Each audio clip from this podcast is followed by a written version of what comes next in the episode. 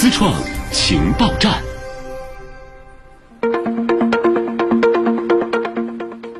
首先，我们来关注两条航天领域的最新消息。近日，中国载人航天工程办公室正式发布公告，面向社会公开征集基于天舟系统货运飞船平台搭载科学技术试验、实验和应用项目。这次公开征集是中国载人航天工程历史上首次面向社会开放货运飞船搭载资源，目的在于进一步发挥载人航天工程综合效应，促进空间技术创新。研究和航天高科技人才的培养。据介绍，凡是符合面向科学和技术前沿、国家发展战略需求和科学技术发展趋势的、具有前瞻性和创新性或者具有产业发发展应用价值的项目，都可以申报。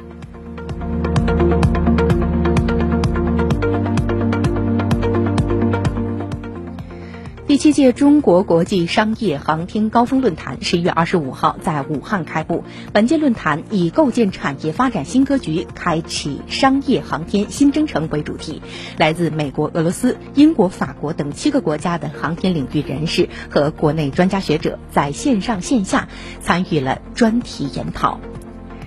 论坛上传出消息，我国首个国家级航天产业基地已形成年产二十发固体运载火箭、百颗卫星的能力。接下来呢，我们一起通过央视的报道去这个基地上一探究竟。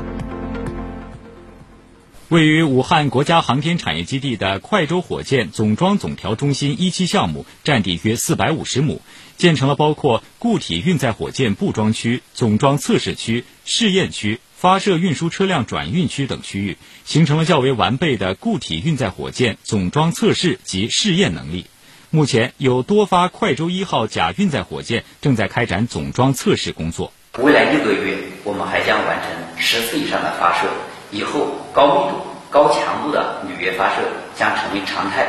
快舟火箭总装总调中心将为常态化火箭发射提供总装和测试。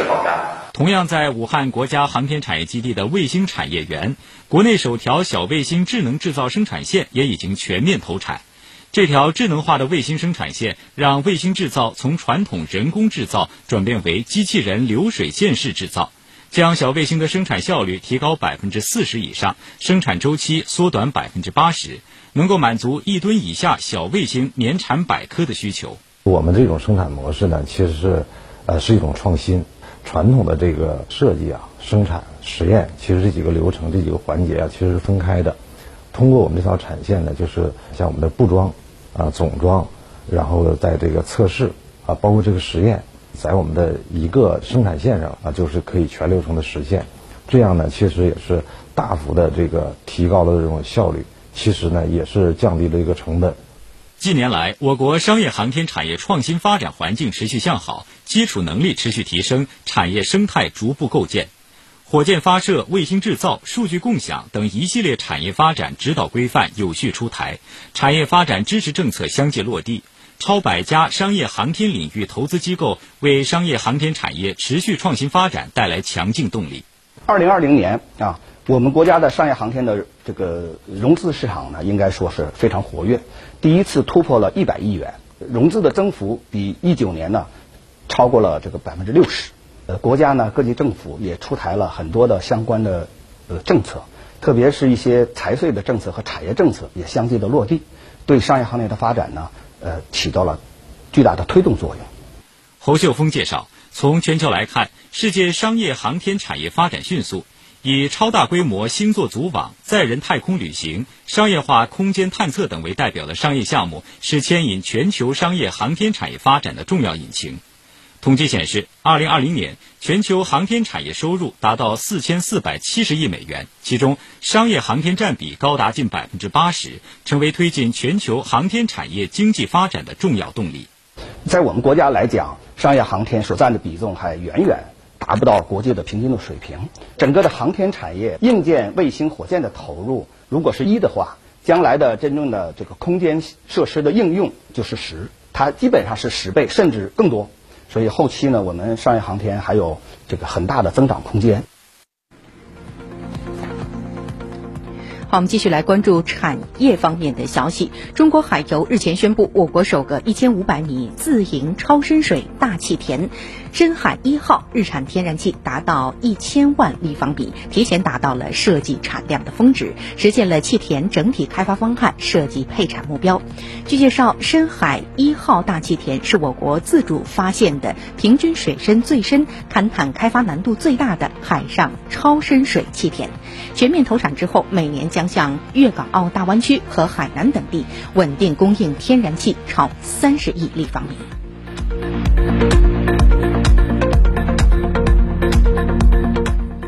虚拟体育赛事来了！二十五号，上海市科技体育运动管理中心和上海九市智慧体育有限公司共同宣布，上海虚拟体育公开赛将于明年正式启动，将于明年的四月对外开放报名。虚拟体育立足于传统体育项目，通过智能模拟设备和互联网竞赛平台，实现虚拟地参与和对抗。鉴于虚拟体育高度的相似性以及不受天气、场地、时间的限制，因此有着独到的便利性和。参与感。据了解，首首届上海虚拟体育公开赛将包含滑雪、赛车、自行车、赛艇和网球等项目。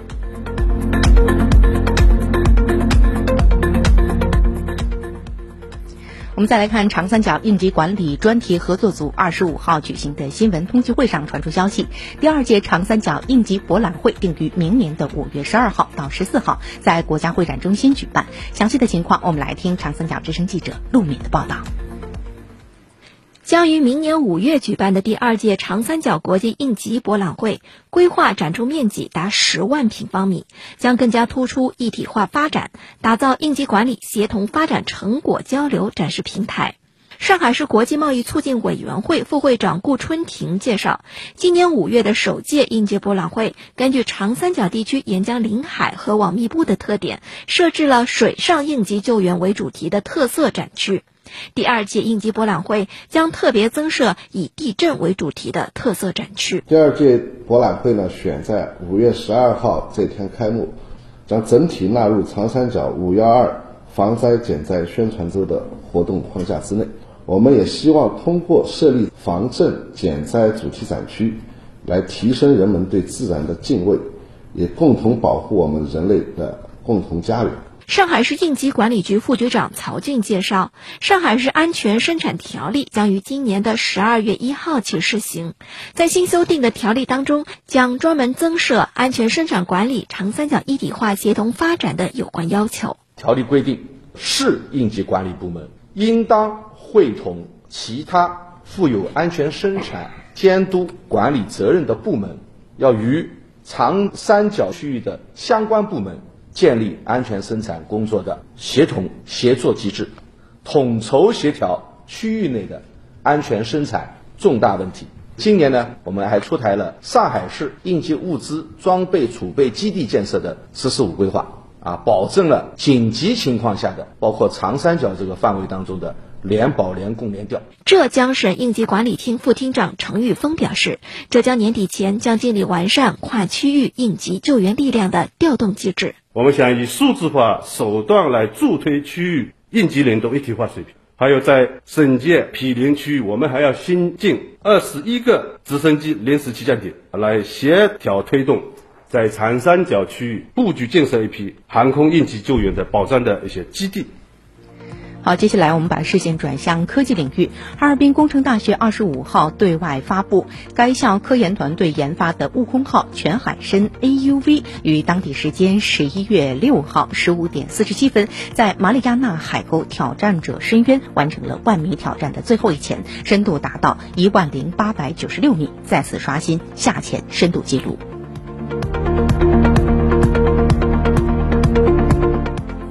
一组最新的科研成果。日前，中国科学技术大学郭光灿院士团队、李传峰、柳碧恒研究组携手合作，首次实现了高维量子纠缠态的最优检测。这项成果解决了量体高维纠缠态的检测问题，为实现各种高维量子信息过程和研究高维系统中的量子物理基本问题打下了重要的基础。相关的成果发表在国际知名期刊《物理评论快报》上。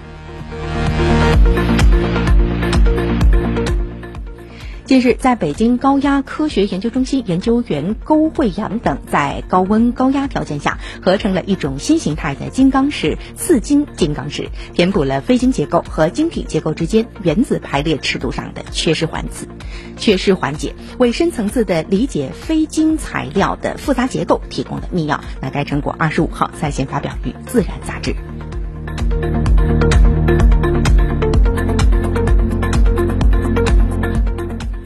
世界卫生组织二十四号说，新冠疫苗只可将新冠病毒德尔塔毒株的传播风险降低约百分之四十。人们不可以错误地认为接种疫苗之后无需采取佩戴口罩、保持社交距离等防护措施。世卫组织长期以来强调，目前的新冠疫苗主要的目标旨在降低新冠重症住院及死亡的风险，而非降低病毒传播风险。世卫组织首席科学家斯瓦米纳坦说，尽管疫苗预防感染德尔塔毒株的效果没有预防感染其他毒株那么好，但是在预防重症的有效率方面，大多数情况仍然超过百分之八十。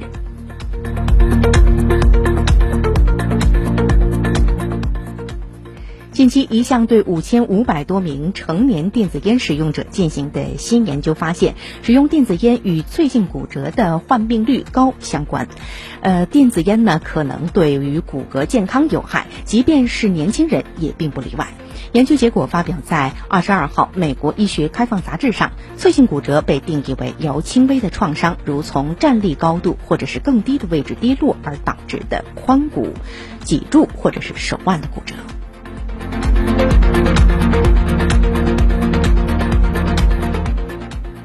日前发表在英国皇家学会会刊 B 级上的一项新研究发现，因全球变暖，变暖，鸟类当中忠于一夫一妻制的信天翁的离婚率出现了上升。研究称，在海水水温较高的年份，位于南大西洋福克兰群岛的信天翁的离婚率从平均不到百分之四上升到了近百分之八。